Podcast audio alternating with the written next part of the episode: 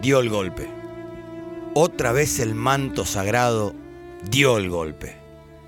Como tantas otras veces, esa casaca celeste y blanca, la de Diego, la de Messi, la de Kempes, darías la vida por envolverte en ella aunque sea cinco minutos en un partido oficial. Con los colores de la bandera. ¿Con los colores de la bandera? El primer match oficial de la selección fue el 20 de julio de 1902. ¿De celeste y blanco? No, de celeste, pantalón blanco y medias negras. 6 a 0 Uruguay. El vamos arriba a la celeste podría haber sido perfectamente argento. En esas épocas, donde se construía nuestro fútbol y la asociación, los cambios eran constantes. Y en la indumentaria con la que se jugaba, la verdad que los colores casi que no importaban. Sí tenían que hacer alguna referencia, pero por sobre todo, el color dependía de la casaca que logre cumplimentar la vestimenta para 11 jugadores. La selección jugaba de celeste. Siempre lo hizo de celeste. Pero en 1908, una gira por Brasil obliga a renovar la indumentaria. No podíamos ir con las camisetas celestes gastadas y algunas agujereadas a presentarnos por primera vez en Brasil. Como todo en la Argentina, fue de último momento que decidimos ir un poco más nobles de atuendo. La asociación firmó un documento donde autorizaba a la compra de dos juegos de camisetas, y no uno como se tenía siempre, para cada player. Y en la tienda inglesa, en la tienda inglesa, Gatt y Chávez, la más importante de la época, fuimos a comprar esas camisetas nuevas, celestes, relucientes. Pero al llegar a Gatt y Chávez, el último grito de la moda eran las camisetas a bastones, bicolores o tricolores. Celestes lisas ya no se hacían más.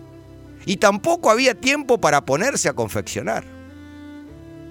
Así que unas hermosas casacas a bastones, azules y blancas, partieron con la delegación a Brasil, que además floreó su fútbol por todos los campos donde se presentó.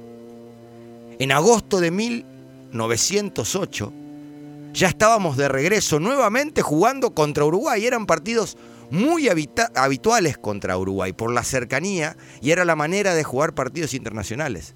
El diario La Argentina lo confirma.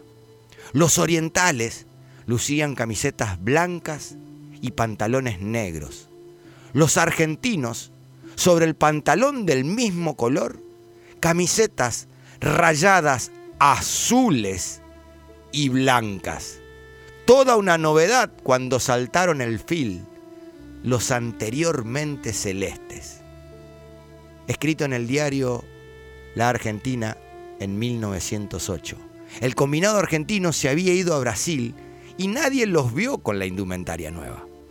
Esos dos juegos de camisetas, a bastones azules y blancos, comprados en 1908, se utilizaron sin cesar, excepto en un partido en 1910, donde volvimos a enfrentar a Uruguay, pero vestidos totalmente de blanco, camisetas, pantalones y medias.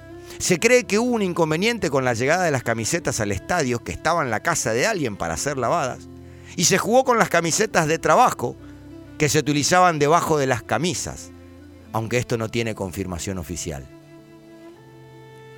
El 29 de octubre de 1911, la selección argentina luce el manto sagrado a bastones celestes y blancos. Fue en un partido, otra vez contra Uruguay, y en Montevideo. Ingresamos a cancha encabezados por el primer ídolo del fútbol argentino, del quien hablamos en uno de los primeros Educando a la Foca, Jorge Gibson Brown, ya con la celeste y blanca en el pecho.